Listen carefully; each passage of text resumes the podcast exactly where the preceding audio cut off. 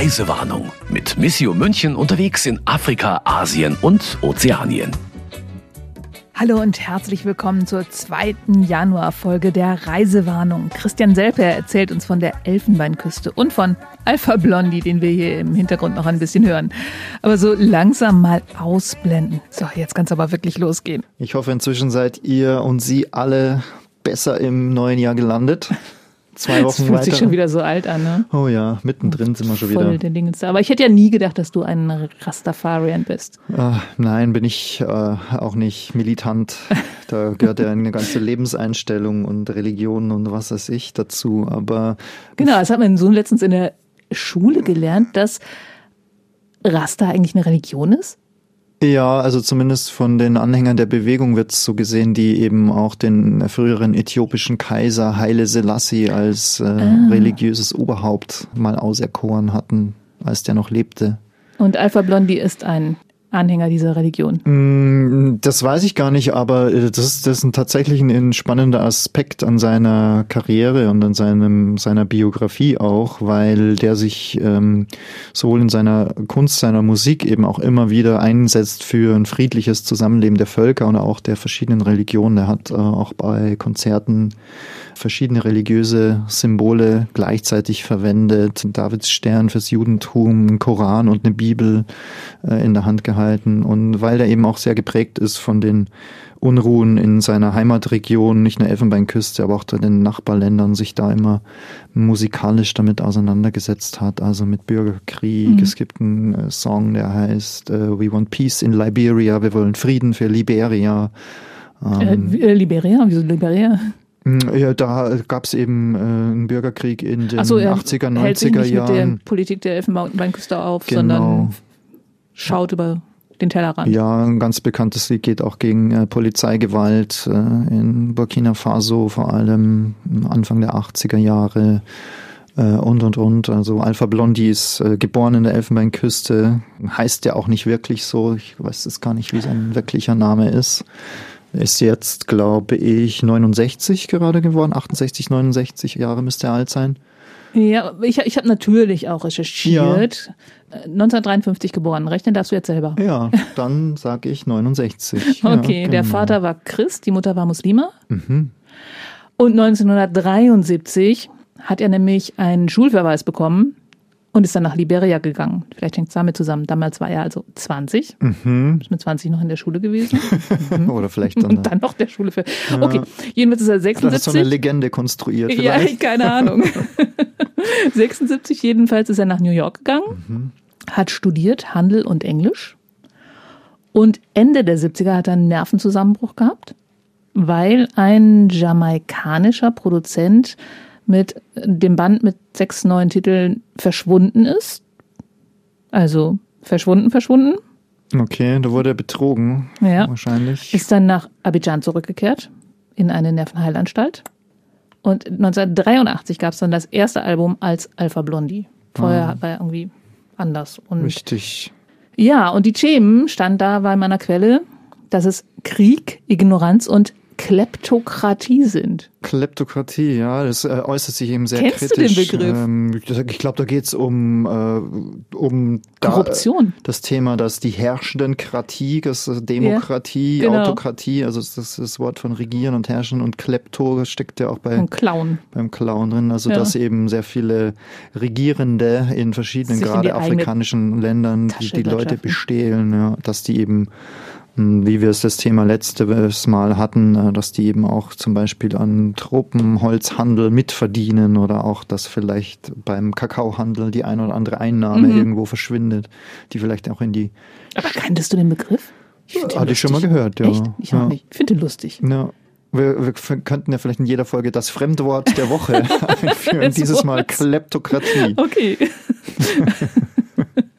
Aber äh, in diesem Zusammenhang hast du mir auch was geschrieben, dass ihr sowas auch beobachtet habt. Äh, ihr irgendwie frühstücken wart ihr und. Oh ja, stimmt. Ah, das, das will ich jetzt gar nicht behaupten, dass Ach. das so ein Fall war, aber es stimmt. Wir waren ähm, zu Fuß in, unterwegs in Abidjan eines Vormittags, also in dieser größten Stadt der Elfenbeinküste und haben dann äh, in so einer äh, Kantine gefrühstückt, die aber in einem relativ großen Hochhaus sich befand, ähm, ein Regierungsgebäude war, Teil des, ich glaube, Finanzministeriums. Es wurde zwar ausgeschildert, aber ganz hatte ich nicht verstanden, war es Finanzministerium, Wirtschaftsministerium, irgend sowas.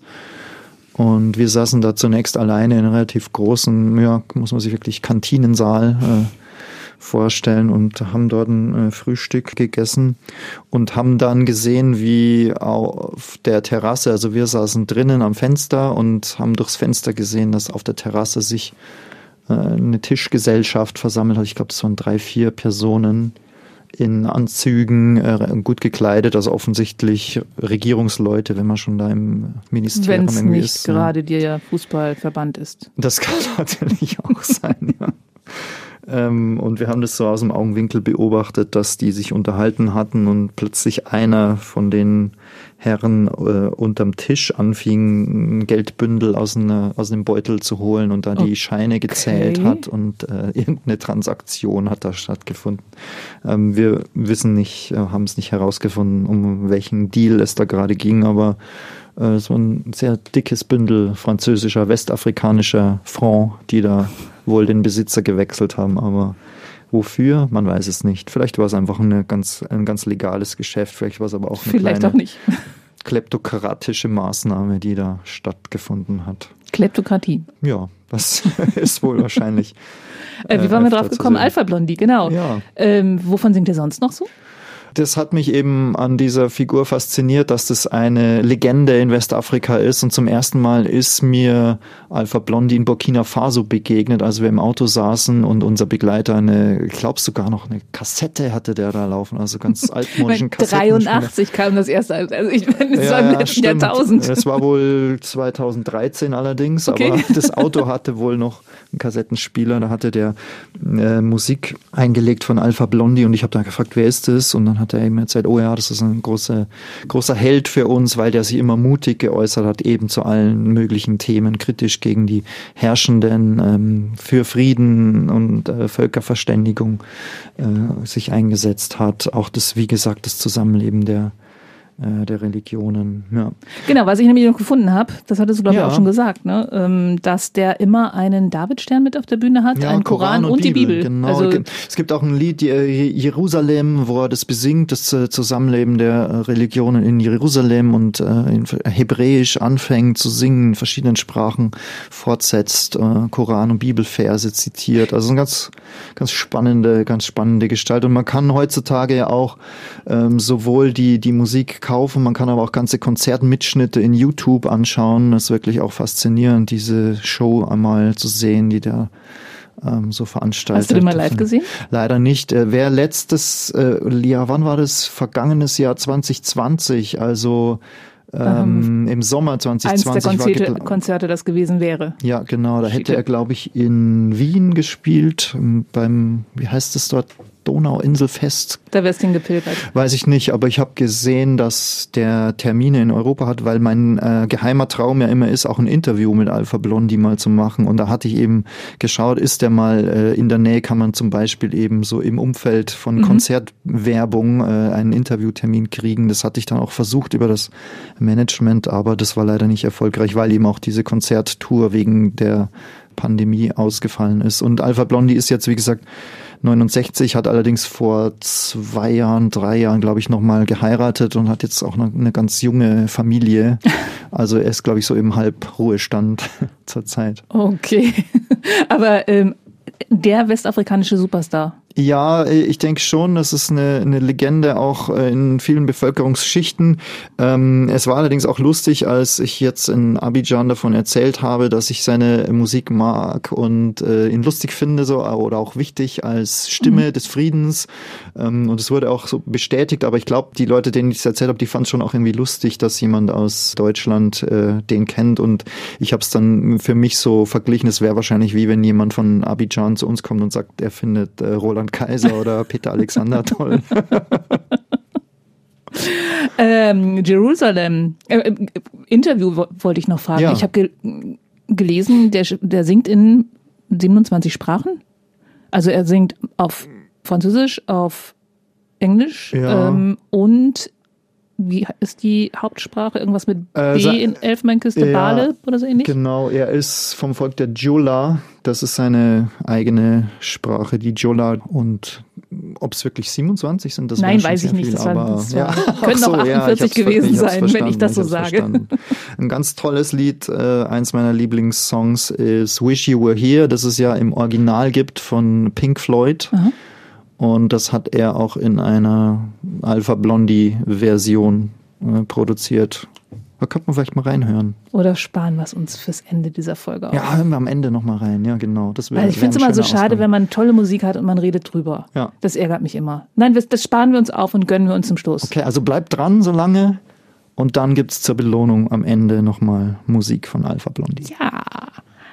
Und übrigens, Jerusalem hat er produziert mit den Wailers Ja, von Bob Marley and the Wailers. ja, stimmt. Insofern, also da hat es mir dann eingeleuchtet, dass er wohl einigermaßen bekannt sein dürfte. Seine eigene Band heißt The Solar System, das Sonnensystem. Das ist auch ein lustiger Name, finde ich. spricht jetzt nicht für übertriebene Bescheidenheit. genau. okay, kommen wir von Musik zu Kirchenmusik. Aha, elegant Ja, gelöst. irgendwie musste ich da hinkommen. Weil du hast an der Elfenbeinküste die größte Kirche der Welt besucht. Die steht in der Hauptstadt. Und wie heißt die Hauptstadt nochmal? Ja, man würde denken, Abidjan ist die Hauptstadt, die ja tatsächlich auch die größte Metropole und die- größte Stadt des Landes ist. Äh, aber offiziell heißt die Hauptstadt Yamoussoukro. Ein schwieriger Name, kann ich auch nicht so richtig buchstabieren.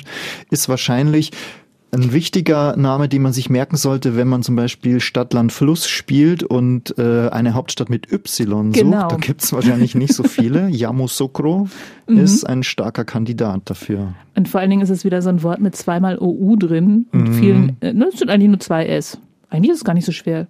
Ich, ich versuche mal mir zu merken. Das Lustige daran ist, dass das eigentlich der Heimatort des äh, äh, damaligen Präsidenten äh, der Elfenbeinküste war und der äh, die Idee hatte, dass er dort doch hin die Hauptstadt verlegen könnte. Der war recht lange Präsident. Ja, der erste Präsident der Unabhängigkeit, glaube Also ich. 60 bis 60 bis er bis zu seinem Tod. Ähm, ich glaube, wann ist er gestorben? Ich weiß es leider nicht auswendig. im letzten oder in diesem Jahrtausend. 90er Jahren, glaube ich. Aha. Also Der ähnlich schwierig äh, vom Namen auszusprechen ist Felix Houphouet Boigny. Ich weiß nicht, ob ich das danke, richtig. dass du das machst. Versuch du auch nochmal. Nö. Sag nochmal. Also Felix, das ist schon Felix mal leicht. Und dann, dann ist es, äh, ähm, was ungewöhnlich ist, äh, in Afrika ein Doppelname, Houphouet und dann Houphouet? Bindestrich Boigny, B-O-I-G-N-Y, glaube ich, geschrieben. Okay. Ähm, der, der lebte von 1905 bis 1993. Und weil der Name auch so schwierig auszusprechen war, haben die Menschen in der Elfenbeinküste ihn einfach Le Vieux genannt am Ende, den Alten. Am Ende. Okay. Wahrscheinlich, ja, eine Weile. Eig Ähm. eigentlich ein beliebter Präsident, der nur das Problem hatte, dass er zu lange ähm, an der Macht war. Also, dass der, der hat es dann verpasst, den, Den Absprung zu genau. Was dann die Elfenbeinküste nach seinem Tod in eine schwere Krise gestürzt hat und ähm, die sich auch jahrelang, vielleicht sogar bis heute nicht so richtig davon erholt haben. Da gab es viele Machtkämpfe zwischen Die seinen Nachfolgern. In, in, in Bürgerkriegen Ja. geendet sind, wo jetzt Generationen von äh, Kindern keine Schulbildung haben. Ja, Deswegen. genau, weil die Elfenbeinküste gerade in den 70er Jahren eigentlich ein Beispiel war für eine gute Entwicklung. Da wurde auch vom ivorischen Wunder gesprochen, Le Miracle Ivorien, das ivorische Wirtschaftswunder.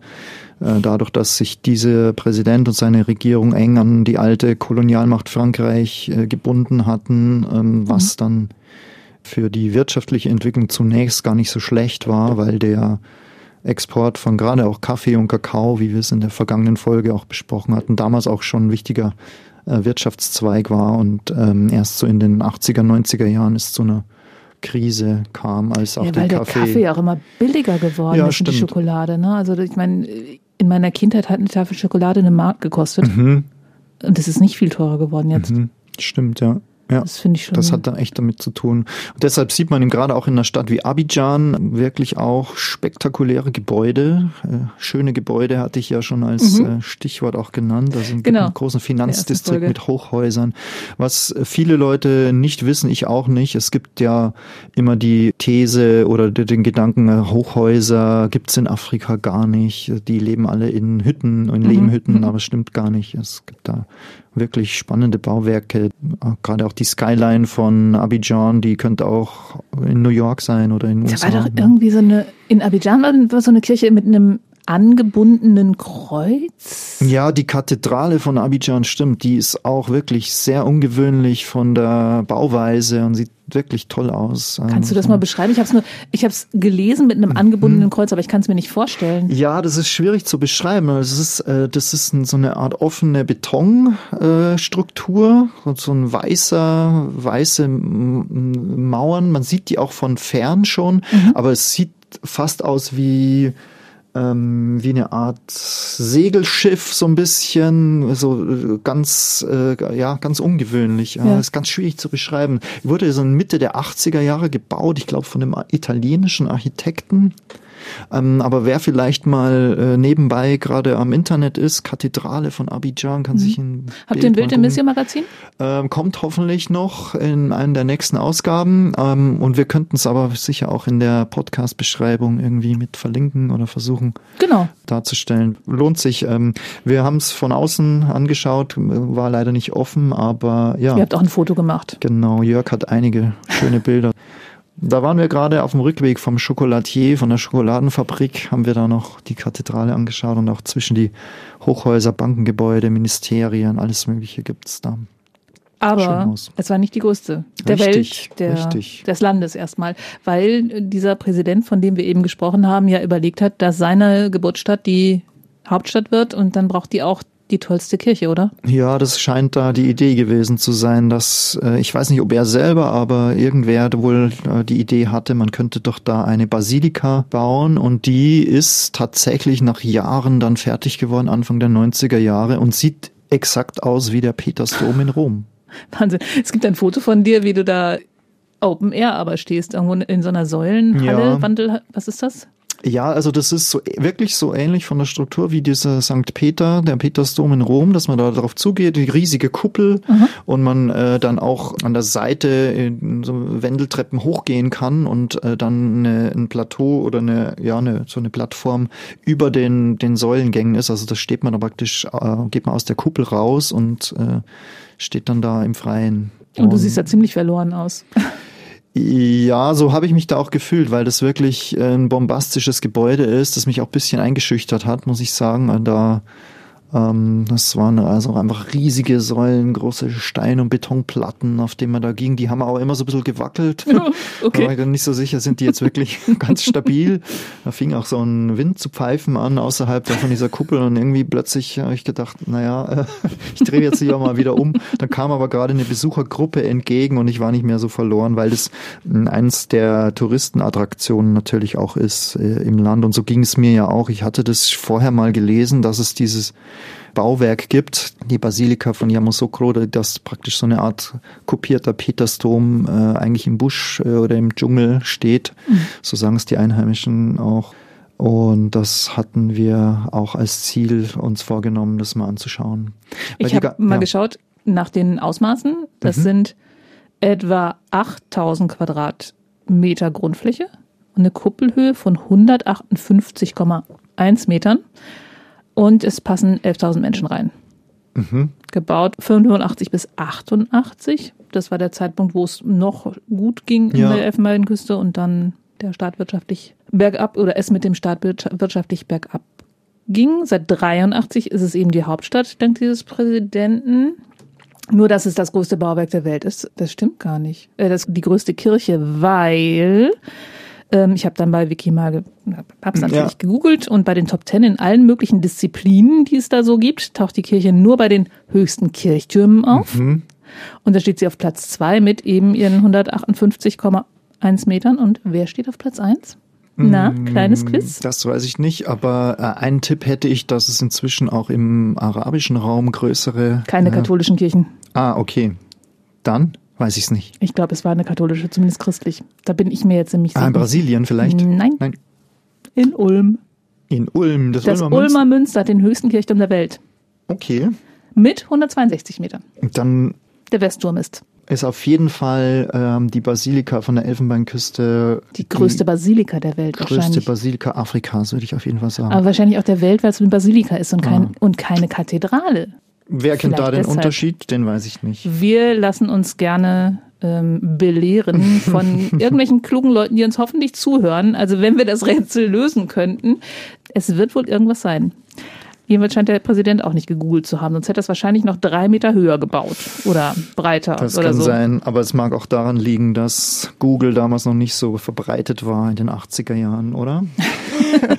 Könnte damit zusammenhängen. ja. Was, was ja lustig dran ist, ist einfach, die Stadt als solche ist zwar jetzt schon eine Stadt, aber es ist keine Großstadt. Also die ist wirklich, es ist einfach eine ganz immer noch kleine afrikanische Ort. Da führt zwar inzwischen eine mehrspurige Autobahn hin. Früher war das auch noch so, dass da die Schnellstraße hingebaut wurde und das dann so im Nichts versandet ist. Inzwischen äh, führt die Straße bis in die Stadt rein, aber das sind wirklich breite Boulevards, die da aber immer am Stadtrand aufhören. Also das, das war alles mal riesig konzipiert, dass da wirklich auch große Regierungsgebäude hinkommen und äh, daraus ist nichts geworden. Es gibt allerdings vier große Bauten. Das eine ist eben diese Basilika, das zweite ist so ein großer Palast äh, für den Präsidenten mit einem sagenumwobenen äh, künstlichen Teich oder künstlichen See angelegt, der da angelegt ist.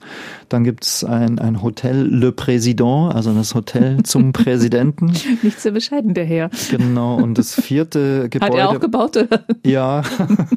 Und das vierte Gebäude, was auch besonders ist, ist das Institut zur Erforschung, wie heißt das? Institut à la Recherche pour la Paix, also auf der Suche nach dem Frieden. Also das ist ein Friedensforschungsinstitut, weil ähm, Felix Houphouët-Boigny tatsächlich sich bemüht hat, ja, für den Frieden. Also der, der hat in vielen Konflikten sich eingebracht und als Vermittler auch eine Rolle gespielt und wollte da eben auch einen Ort schaffen, an dem ähm, verfeindete Parteien zusammenkommen können zu Friedensverhandlungen und so weiter. Und das ist aber jetzt alles so ein bisschen verschlafen, weil der Präsident äh, nicht mehr lebt, nicht mehr an der Macht auch ist, seine Familie und so weiter und das eigentliche Leben, das politische, das wirtschaftliche Leben sich nach wie vor im Süden an, in Abidjan abspielt und Yamoussoukro ist, glaube ich, wenn ich mich recht erinnere, so um die zwei Stunden, zweieinhalb Stunden Autofahrt äh, von Abidjan entfernt.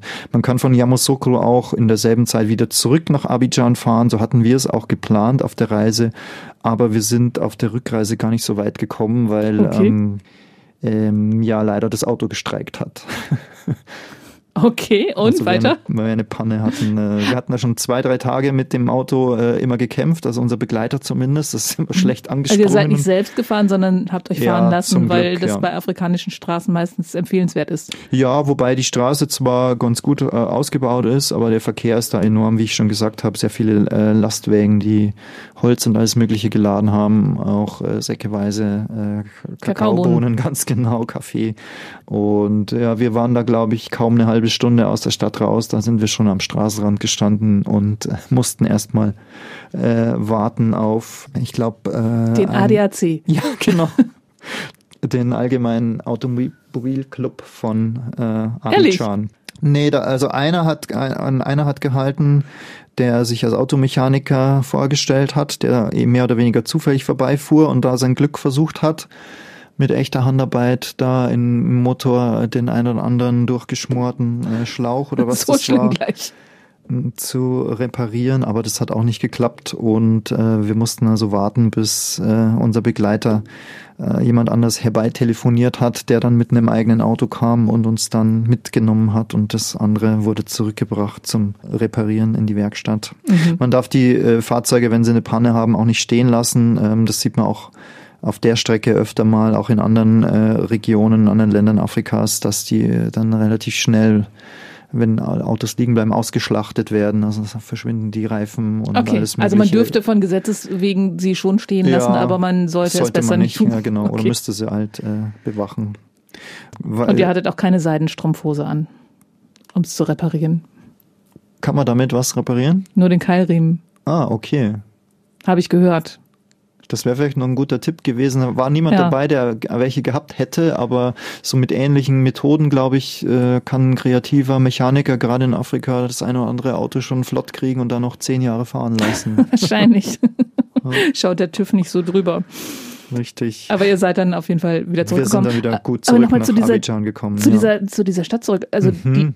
die 250.000 Einwohner ist jetzt nicht so klein, aber das bezieht sich nicht auf die Stadt, sondern auf die ganze Region oder wie muss ich diese Zahl verstehen? Mm, Das ist interessant. Ja, mir kam das nicht so vor wie eine Stadt, in der 250.000 äh, Menschen also leben. eher so eine aber Kleinstadt. Ja, also es ist so, dass die Basilika als dieses Großprojekt, das, das sollte dann oder wurde dann ja auch ein Geschenk an den Papst, an den Vatikan, äh, was jetzt den, äh, den Nebenaspekt hatte, dass der Vatikan sich auch um die ganzen Reparaturen kümmern muss. um die Ah, geschickt. Und ich glaube, dass es damals so war, dass das war ja damals Papst Johannes Paul II.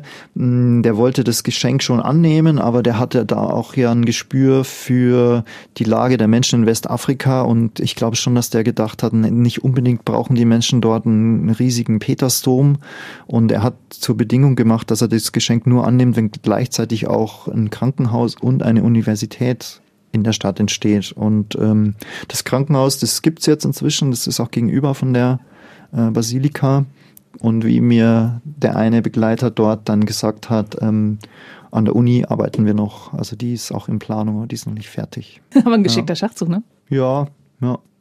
Und drumherum gibt's den Prä- Präsidentenpalast, hast du schon gesagt, und da gibt's diesen Teich, diesen künstlich angelegten, und da drin sind heilige Krokodile. Ja, stimmt. Äh, Das sind wohl entweder von der Familie oder von der Volksgruppe, aus der der damalige Präsident eben kam, galten Krokodile eben als Symbol der Stärke und der, der Macht und es, die wurden eben auch verehrt. Also Kaimane sind das eigentlich. Ähm, ich weiß jetzt zwar gar nicht, was der Unterschied zwischen Krokodil und Kaimanen ist, aber Das war doch Schlappi, war doch, der Ja. hier in so einem Teich abgehauen ist. Ich glaube, die werden nicht so groß. tatsächlich schwimmen die da noch. Wir haben da auch welche gesehen und bis vor wenigen Jahren gab es da auch immer noch die Attraktion, dass ich glaube jeden Tag um 17 Uhr die äh, Kaimane, die heiligen Krokodile gefüttert wurden und das auch eine Attraktion für äh, Besucher der Stadt war.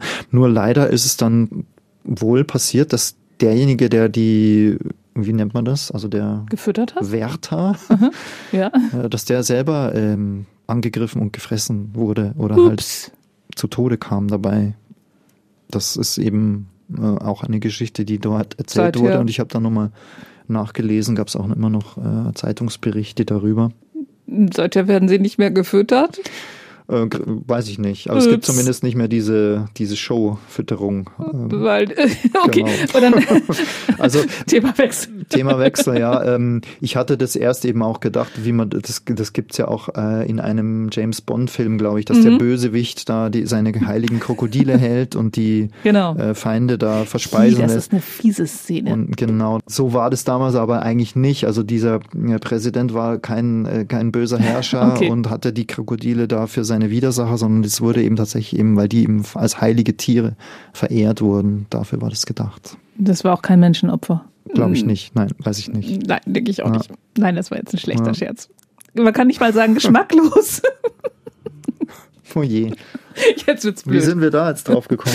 Auf durch die heiligen Krokodile, Ja. die halt blöderweise irgendwo, die du mir genannt hast, Ja, ja, richtig. dass ich dich auch ansprechen wichtig. soll. Sind Genau, wichtig, ja, so so. Ich war es nicht. Und wir haben sie gesehen und äh, haben uns eben auch die Stadt als solche dann nochmal so ein bisschen angeschaut. Auch dieses äh, Friedensinstitut, was wirklich ein großes Gebäude ist, aber da saß ein einsamer Herr an der äh, Pforte am Eingang und hat äh, Postkarten und Bilder von diesem legendären Präsidenten zum Verkauf angeboten, wo der auch in den USA war und andere Prominente getroffen hat, äh, Präsidenten von den USA zum Beispiel. Mhm. Ja, aber wie gesagt, ähm, das eigentliche Leben spielt sich dort in der Stadt nicht ab. Weil das Ähm, eigentliche Leben spielt sich in Abidjan an. Genau. Da wird's im nächsten Mission Magazin, glaube ich, noch eine Reportage von dir geben über ein Mädchenprojekt. Wollen wir das schon mal ein bisschen teasern? Ja, das ist ganz gut. Da versuche ich gerade mich äh, damit auseinanderzusetzen, dass ich die Reportage noch rechtzeitig zum Redaktionsschluss fertig bekomme. Aber das war schön, dass das dann am, am Ende unserer Reise nochmal geklappt hat, ein, zwei Tage dort zu verbringen.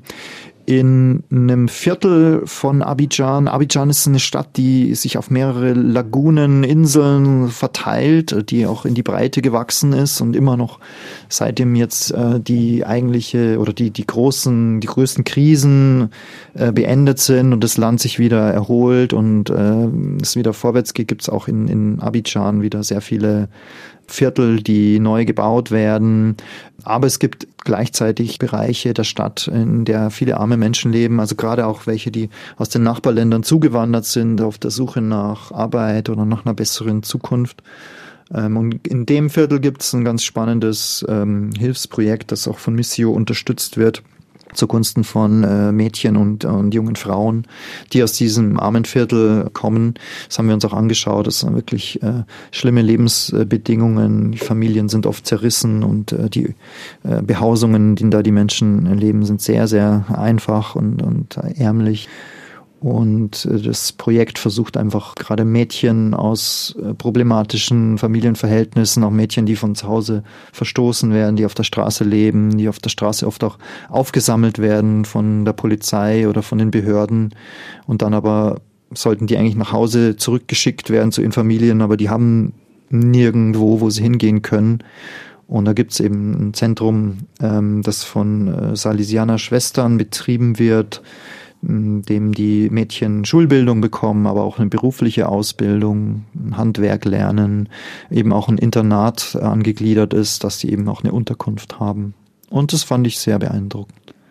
Eine Erfolgsgeschichte geht um Jerry's Beauty Shop. Ja, stimmt. Ähm, wir haben dann da gefragt, können wir uns nicht nur das Zentrum anschauen, sondern was wird denn eigentlich auch aus den Mädchen, wenn sie fertig sind mit der Ausbildung, wenn sie junge Frauen sind. Und dann hat uns unsere Begleiterin, das war eine Schwester aus Kolumbien, das ist auch oft ganz witzig, mhm. welche internationalen Verbindungen es da oft gibt. Äh, eine Salesianerin aus äh, Kolumbien, die aber schon ganz lange in äh, Westafrika und in der Elfenbeinküste lebt. Und die hat gesagt, ja, sie kennt schon einige ähm, zu denen sie auch noch Kontakt hat. Unter anderem auch eine junge Frau, Suela hieß die, die einen gerade vor kurzem einen eigenen äh, Laden, einen eigenen Beauty-Shop aufgemacht hatte. Und da haben wir hingeschaut und haben reingeschaut, wie das Geschäft so läuft. Was macht die da? Einerseits verkauft sie zum Beispiel Schuhe und Handtaschen, hat auch einen Teil ihres Ladens noch an eine Kollegin vermietet, die dort äh, als Friseurin äh, tätig ist. Ja, die hat dann auch äh, Haarteile und alles Mögliche im Regal Deshalb gehabt. frage ich nämlich, weil ich dieses Foto gesehen habe, da war, das war Perücken, oder? Ja, ja, genau, richtig. Also wie man ja hierzulande auch so Afro-Beauty-Places äh, in, den, in unseren deutschen Städten inzwischen auch Da hast du äh, wahrscheinlich einen anderen Blick sieht. darauf als ich. Ich kenne die nicht. Ähm, ja, ist, ist witzigerweise bei uns, äh, das heißt, wo wir wenn, bei Missio wenn, wenn, ums Eck sind, gibt es so nigerianischen... Frauen so, so einen Pagenschnitt haben, dann ist, es, ist da meistens anderes Haar drunter. Ja, äh, genau. Ich, ähm, ich weiß die Details nicht, aber ich glaube, so. dass das oft.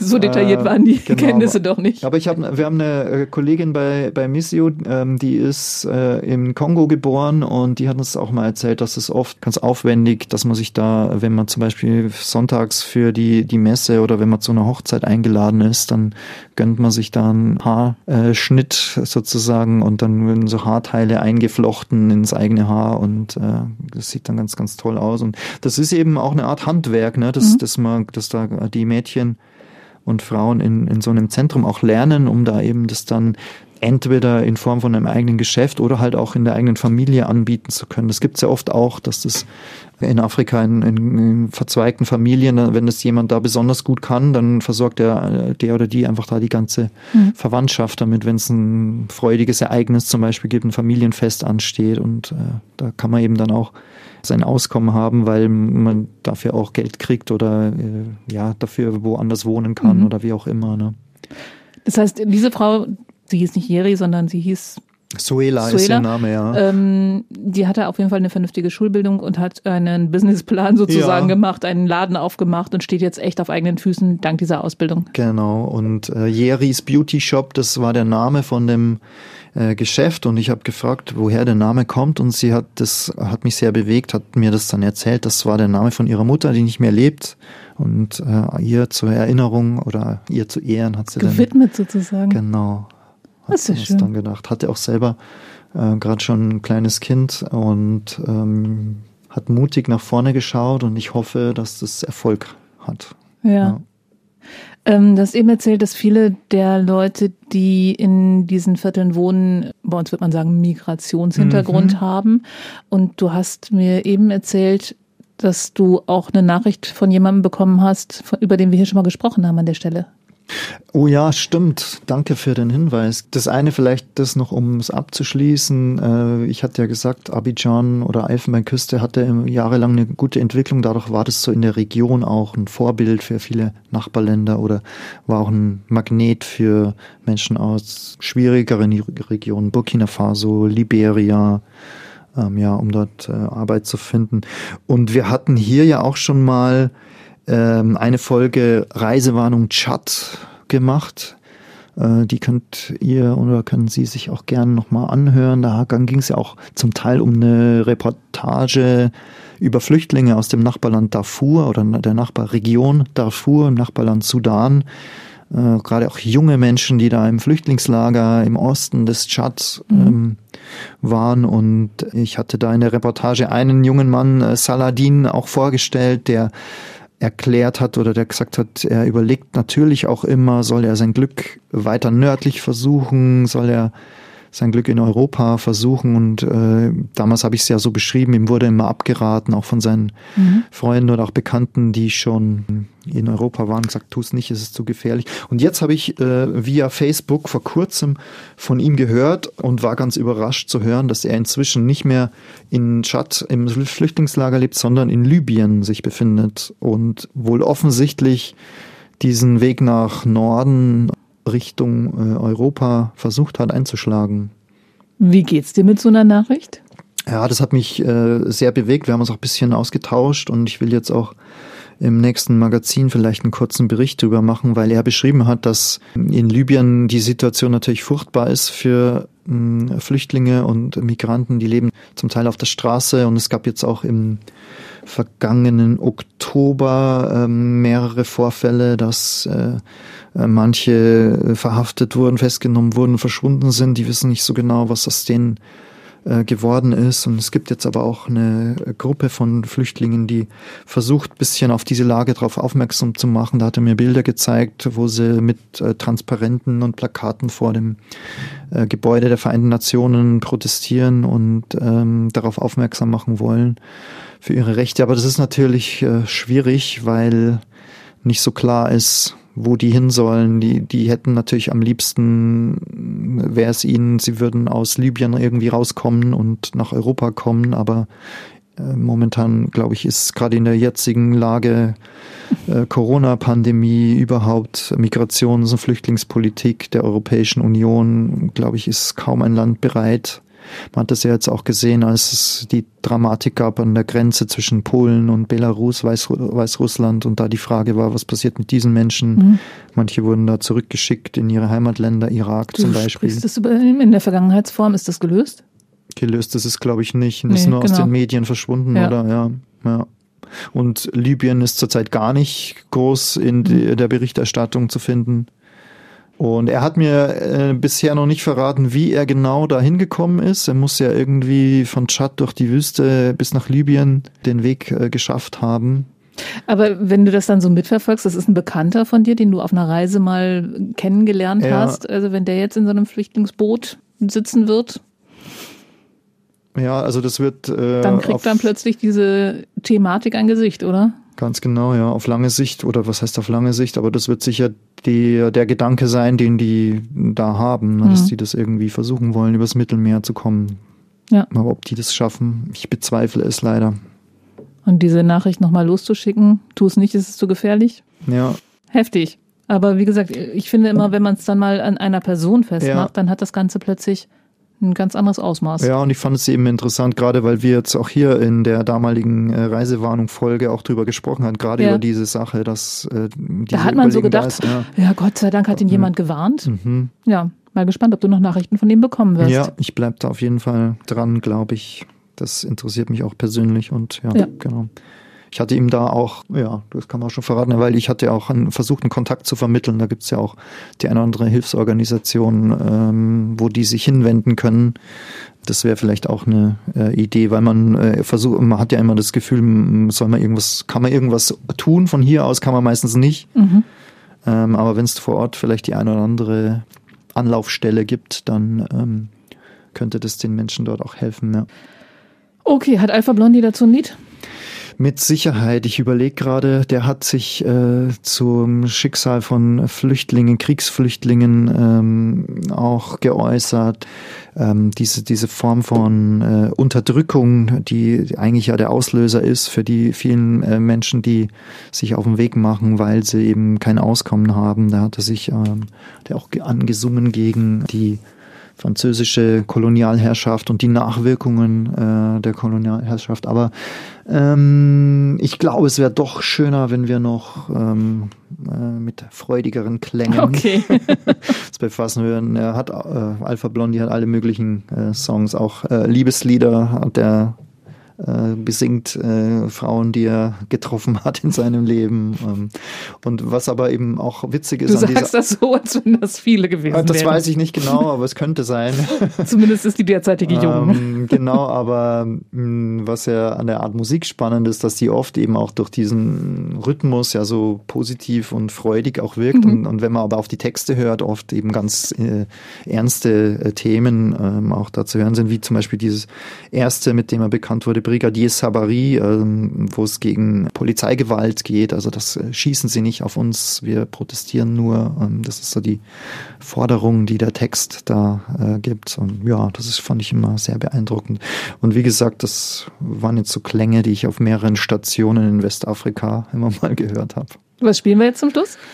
Ähm, welche Ja, hat, hatten wir es gesagt, dass du was du ja, gerne ja, genau. möchtest. Wir könnten, ähm, wir könnten noch mal Wish You Were Here spielen. Okay. Im Original von Pink Floyd, aber in einer schönen, schönen Version von Alpha Blondie. Und damit verabschieden wir uns. Für, nicht für dieses Jahr, für den Januar. Sehr gut, genau.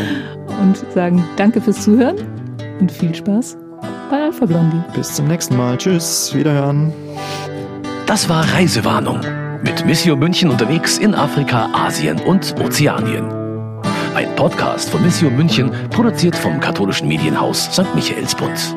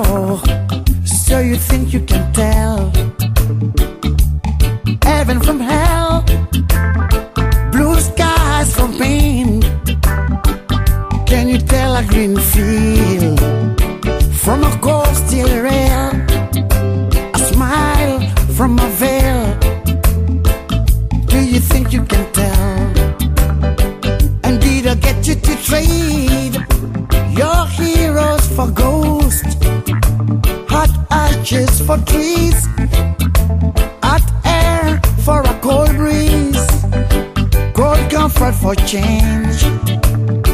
And did you exchange a walk on a part in the war for a lead role in a cage?